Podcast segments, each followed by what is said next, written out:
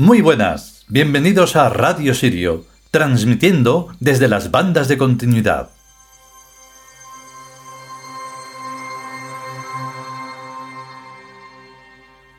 Y en efecto, segunda parte, eh, aquí en la sección La Biblioteca Tebana. Y entonces, pues, eh, ¿qué ocurre? Pues que estamos con el tema de lo que nos pertenece. Y en ese nos que mm, comentábamos ayer, pues se mete uno o no. Si no lo hace, entonces no hay nada que decir. Y si lo hace, no hay nada que preguntar. A no ser que sea para eh, una sabiduría interna en la que pueda desarrollar más respuestas y más hologramas y más universos. Si no, no vale. Porque es lo que tiene eh, un viaje. Solo se puede ser tripulante. Un viajero es de lo más cansino, siempre está, oye, ¿y eso qué es? Oye, ¿y cuánto falta? Oye, ¿y no sé qué? Oye, ¿y patatín? Y entonces eso es un fastidio y no vale. Entonces, ¿cómo se hace uno entender para comprender perfectamente al Traum? Pues comprendiéndolo. De tal forma que entonces uno se integra. Y entonces la oración de la que vamos a hablar eh, se hace sobre algo que además de dinámico es sobre la inteligencia y sobre la honestidad de lo que queremos, sea ese queremos cuando sea, no solo en nuestra vida física y anual del, tiempo que vamos a estar aquí. Entonces, por eso, para comprender al Trom del que estamos hablando en este capítulo, es importante irlo ahí conociendo más y más, dándose cuenta de esos hologramas, de esos átomos que forman las cosas, y entonces ver que es mucho más allá de lo religioso. Lo religioso es solo una mentira más en el mundo humano, nada más. Por eso se inventó, como la política. Pues así. Venga, vamos con él para enterarnos bien de verdad.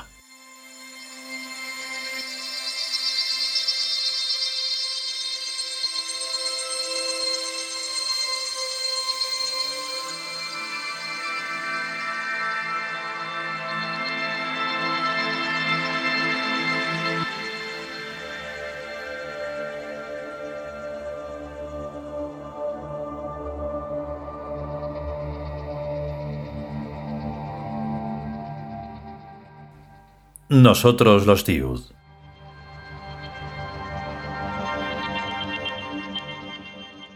Decimocuarto capítulo. Lo que nos pertenece. Segunda parte.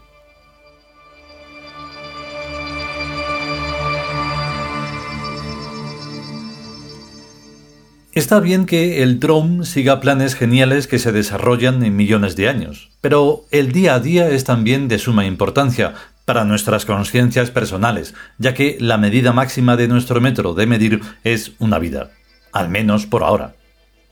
Viene esto a cuento de que no es lo mismo tener como gobernante de la realidad a un señor Dios caprichoso e impune, por muchas y altas que sean las gracias y virtudes que le adornen, que a una máquina perfecta, en cuyo programa se pueden ir introduciendo los datos modificantes que se van viendo como útiles y necesarios en el inmediatísimo vivir de cada día.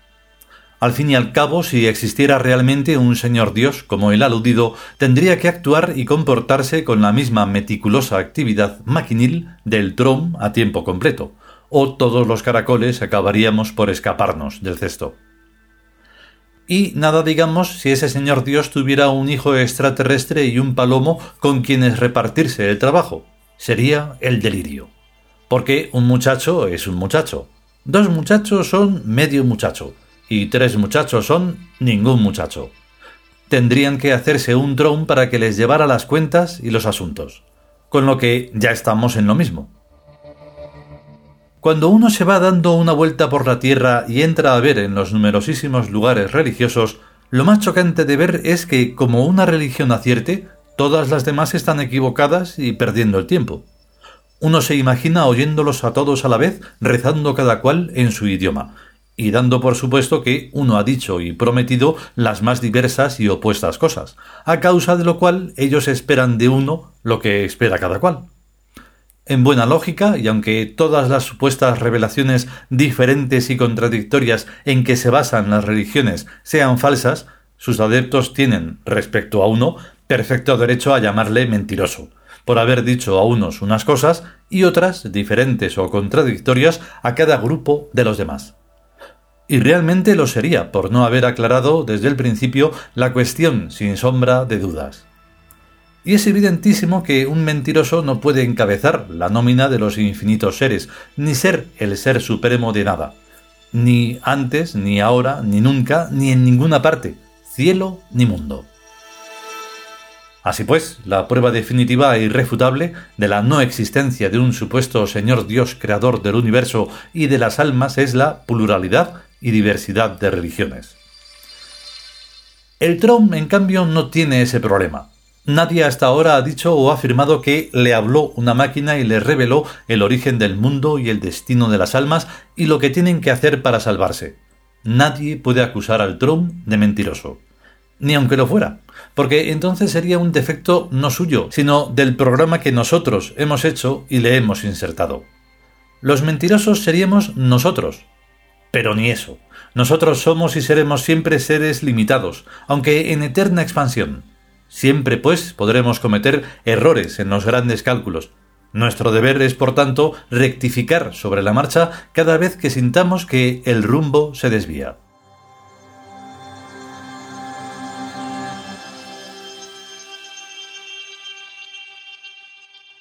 Una religión puede perdurar y seguir siendo creída durante miles de años, a pesar de que lo que afirma es completamente falso e inverificable.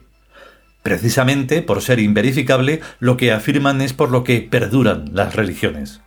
Pero su tiempo pasó con la era lírica, la de las palabras vanas y huecas, sin más contenido que lo reconocible en la mentalidad cultural de época de sus autores.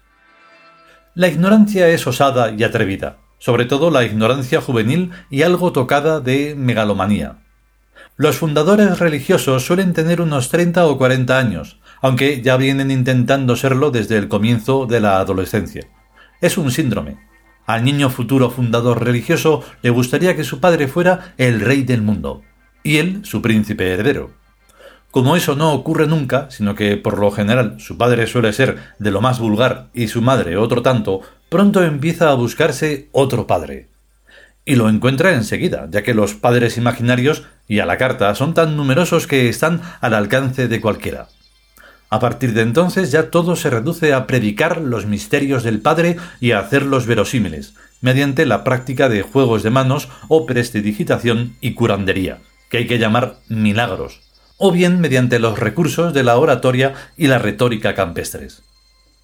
Está además el chamanismo, que es una vieja tradición animista muy experta en estados inusuales de la consciencia al que las dos clases antedichas de fundadores religiosos tienen siempre puesto un ojo.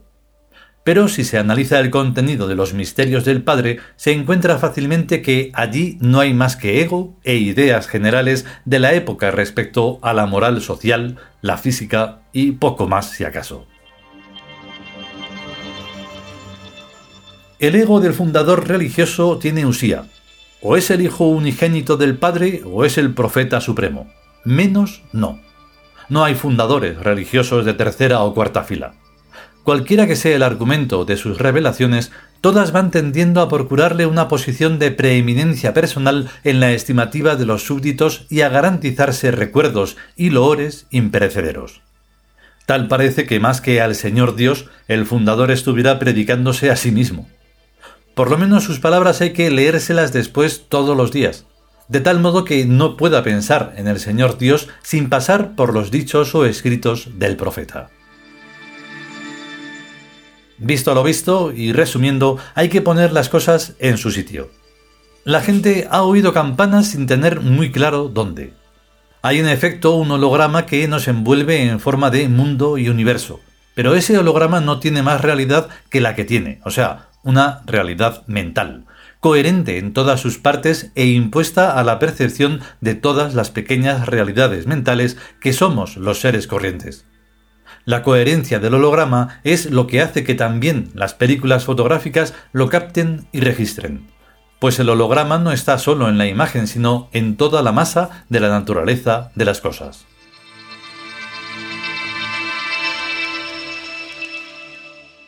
Evidentemente, ese tipo superfuturo de holograma que nos envuelve tiene que estar siendo proyectado por algo, a lo que llamamos Traum o mente universal que duerme y sueña, que es una forma tan buena y tan poética de llamar al proyector como otra cualquiera.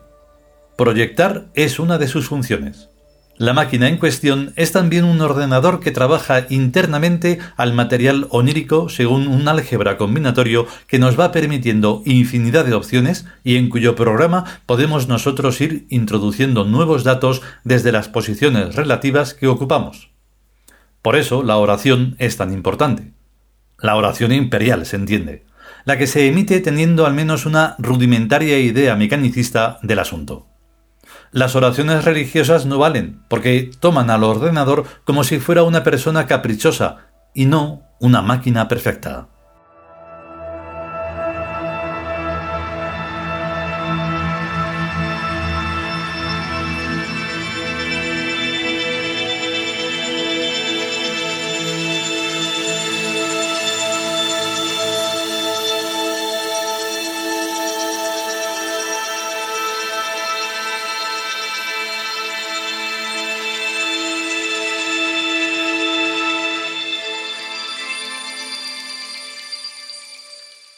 Y hasta aquí esta segunda parte del decimocuarto capítulo, lo que nos pertenece, del libro Nosotros los Tiud.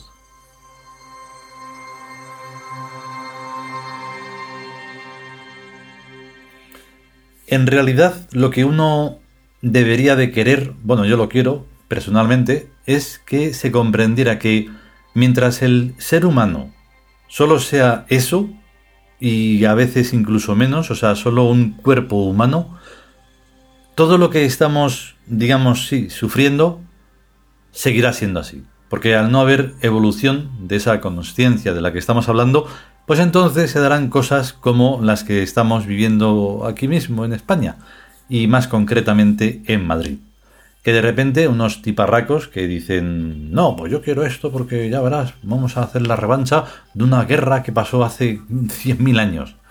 Y dices, jóvenes, que están peor de lo que parece. Y así están basadas las religiones mm, monoteístas desde hace unos 2000 años, por desgracia, y que como claro han sido inculcadas no solo así, mira qué bonito esto es así, ¿has visto? Pues esto es porque el Señor quiere. No, lo han inculcado a, base de, sangre, de, de, muerte y de terror. Entonces eso no vale. Por eso hay que, hay que evolucionar. Y mucho. Y a mucha velocidad. Porque así inmediatamente se pasa esto. Y si no, ¿qué ocurrirá? Pues otra vez a destruirlo todo. Otra vez un reinicio absoluto. Es que de verdad, no darse cuenta de ello es terrorífico. Si podemos y sobre todo si queremos, seguiremos con todo esto en la tercera parte de este capítulo. Mientras tanto, a ser y a estar conscientes y a cuidarse. Hasta luego.